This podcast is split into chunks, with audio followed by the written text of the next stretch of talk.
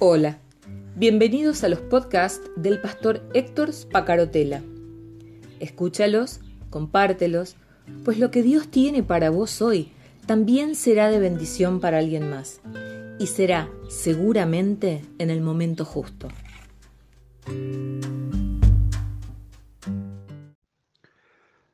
Hola, buen día, ¿cómo estás? Estoy trabajando eh, desde hace un rato, esta mañana, en la situación que vive mucha gente a nuestro alrededor, aún dentro de nuestras iglesias cristianas, que viven una apariencia de, vida piadosa, eh, han hecho sus actos públicos de entrega a Cristo, pero que no han vivido una verdadera transformación interior. No han vivido un acto auténticamente eh, eh, íntimo, profundo, de transformación, de renovación, de regeneración. Y entonces se disfrazan de cristianos, pero en realidad no han vivido esa experiencia internamente. Pablo en la eh, segunda carta a los Corintios, a los Corintios les habla claramente de eh, esta situación. Él dice, nosotros todos, mirando a cara descubierta como en un espejo la gloria del Señor, somos transformados de gloria en gloria en la misma imagen como por el Espíritu del Señor. Segunda de Corintios 3, 18. Aquí habla Pablo de ser transformados. Para mí este es uno de los versículos más maravillosos de toda la Biblia. Pablo está diciendo que al entrar en la presencia del Padre, sin máscaras, sin hipocresías, sino con nuestra vida abierta y expuesta delante de Él. Y al contemplar eh, fijamente al Señor, seremos gradualmente transformados a su semejanza. La palabra original griega que eh, habla de transformados, como estamos leyendo en Segunda de Corintios, es eh, la misma palabra que se usa como metamorfosis. Esta palabra metamorfosis sugiere un cambio completo que tiene lugar de adentro hacia afuera, como la metamorfosis que, que experimenta la oruga al transformarse en mariposa, un cambio completo y un cambio del que no se puede regresar. Una mariposa ya no puede nunca más volver a ser oruga como era antes. Además del pasaje de 2 de Corintios 3 que acabo de leerte, donde Pablo habla de experimentar una transformación eh, completa desde adentro hacia afuera. Eh, esta palabra transformación o metamorfosis se usa solamente en dos ocasiones más en el Nuevo Testamento se usa en los evangelios para describir la transformación, la metamorfosis que pudieron ver los discípulos de Jesús cuando Jesús subió al monte de la transfiguración. En Lucas 9:29 dice, y se transfiguró delante de ellos, y resplandeció su rostro como el sol, y sus vestidos se hicieron blancos como la luz allí se usa también la palabra griega que equivale a metamorfosis, transformación completa. Jesús no estaba cambiando su apariencia, estaba mudando a una imagen completa, a un ser completo que eh, era eh, totalmente distinto del que eh, las personas veían corrientemente de él. Y se vuelve a usar también otra vez la palabra metamorfosis en Romanos 12.2. Solamente en estas tres citas bíblicas, Romanos 12.2, donde Pablo dice que nos debemos conformarnos a este mundo, sino transformarnos por medio de la renovación de nuestro entendimiento. Aquí Romanos 12.2, Lucas 9.29 y Segunda de Corintios 3.18 hablan de una transformación, de, una, de un cambio completo desde adentro hacia afuera, una metamorfosis en la persona que vive una regeneración espiritual, mudando su vida a una vida de acuerdo a los principios de Dios. A diferencia de esta transformación, también en la segunda carta a los Corintios, pero un poco más adelante, en el capítulo 11, versículos 13 y 14, Pablo habla de falsos apóstoles, obreros fraudulentos que se disfrazan como apóstoles de Cristo, y que el mismo Satanás se disfraza como ángel de luz.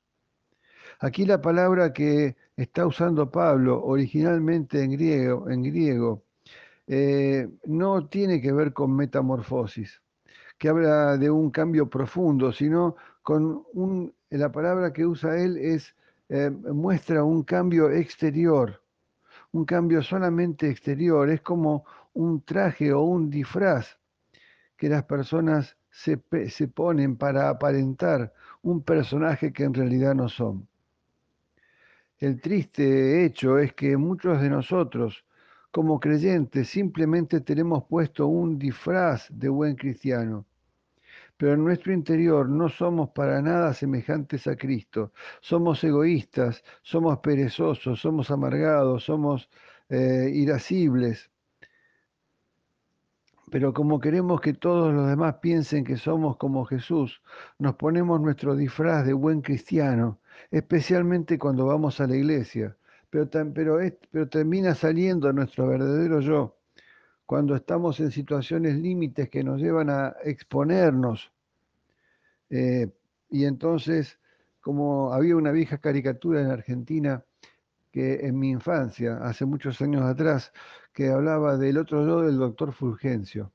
El doctor Fulgencio era un personaje de caricatura que eh, mostraba una apariencia de persona súper correcta, pero cuando se encontraba frente a una crisis, a algo que tenía que lo alteraba, salía de adentro suyo, mientras él reaccionaba cortésmente como un caballerito inglés, salía de adentro suyo toda la, la furia de otro personaje que era realmente quien era él, el otro yo del doctor Fulgencio. Y acá Pablo habla de lo mismo apariencia de piedad, apariencia de cristiano, apariencia de vida cristiana, pero no ha vivido la persona una auténtica metamorfosis, una transformación, y entonces esa persona queda expuesta a toda la influencia del demonio, que inclusive puede hasta tomar posesión de esa persona, porque no es un auténtico cristiano.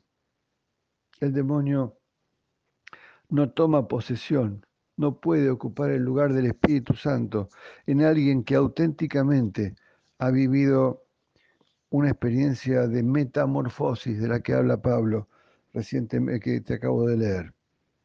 Vivir una apariencia de piedad, una apariencia de cristiano convertido, es como querer colgar eh, naranjas de las ramas de un limonero. Me pareció excelente ese ejemplo.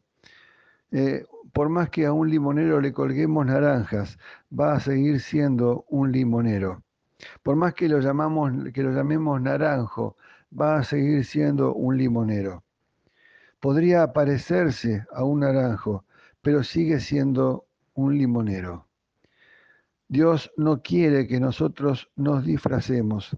Él quiere que experimentemos una verdadera metamorfosis, una transformación completa de, adentro hacia afuera, a semejanza de lo que eh, vivió, de lo que vivió, vieron sus discípulos de Jesucristo en el monte de la configuración, a semejanza de lo que Pablo está inspirando a los corintios eh, a hacer una verdadera transformación completa desde adentro hacia afuera. Podemos disfrazarnos en las fuerzas de nuestra propia carne, pero es muy probable que terminemos exhaustos, frustrados, Solamente el Espíritu de Dios puede hacer que experimentemos una auténtica, verdadera y profunda metamorfosis.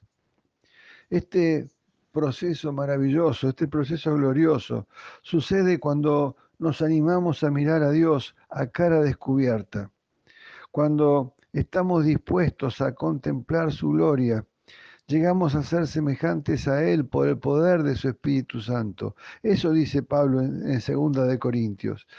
cuando nos exponemos a cara descubierta con todas nuestras miserias, con todas nuestras debilidades, con todas nuestras frustraciones, cuando nos exponemos delante de la presencia de Dios, entonces vivimos una auténtica metamorfosis espiritual. Y somos eh, movilizados a una transformación profunda por el poder del Espíritu Santo. Cuando pasamos tiempos a solas con Dios, cada día, cuando contemplamos su rostro y escuchamos su voz, nos vamos a dar cuenta de que nuestra vida está siendo transformada desde adentro hacia afuera. Y entonces comenzamos a pensar como Dios piensa. Entonces comenzamos a amar como Dios ama y a obedecer su voz, como Jesús obedeció la voluntad de su Padre. ¿Querés ser un hombre o una mujer tolerante, bueno, tierno, dulce? Podés serlo y lo serás en la medida en que seas transformado en su presencia. ¿Querés que aquellas cosas que eh, eh, que son parte de tu, de, tu carácter y que rechazás porque sabes que son negativas para vos y para los demás, que esas cosas, que esas características de tu personalidad eh, cambien. ¿Querés que aquellos vicios que están afectando tu vida y que pase el tiempo y no, y no podés superar auténticamente cambien? ¿Querés que esas situaciones de relación con personas a quienes, eh, con quienes vivís diariamente, esa situación se resuelva, cambie, se, se procese de un modo distinto de como viene haciendo en los últimos años, podés vivirlo, podés vivirlo auténticamente y lo podés vivir y lo vas a experimentar en la medida en que seas transformado en su presencia, viviendo una auténtica metamorfosis y no solamente un disfraz con apariencia de piedad. ¿Cuándo termina este proceso? ¿Cuándo vamos a terminar esta, eh, experiencia de metamorfosis? Cuando finalmente lo veamos cara a cara. Entonces, dice primera de Juan 3:2, seremos semejantes a él, porque lo veremos tal como Él es. Seremos semejantes a Él, porque lo veremos tal como Él es. Y yo creo que la palabra esta mañana nos está desafiando a revisar nuestros disfraces, a revisar nuestras apariencias de piedad, y, saber si auténticamente, aunque tengamos 20, 30, 40 años de iglesia, aunque hayamos nacido en una iglesia cristiana, aunque seamos de padres o de nietos o de abuelos cristianos, si auténticamente hemos vivido una metamorfosis o si solamente vivimos una, eh, un cambio de disfraz que nos hace vivir un personaje que nos termina agobiando y que hace que salga de nosotros quien auténticamente somos cada vez que la crisis nos expone a, eh, sacarnos la, máscara. Eh, yo me quedo trabajando en esto. Yo quiero también que Dios me exponga para que yo pueda saber qué tanto auténticamente he vivido esta transformación profunda de la que habla Pablo y qué tanto soy solamente un personaje con apariencia de piedad. Te dejo también en tus manos que puedas revisarlo y que puedas buscar la presencia de Dios. Chao, hasta mañana.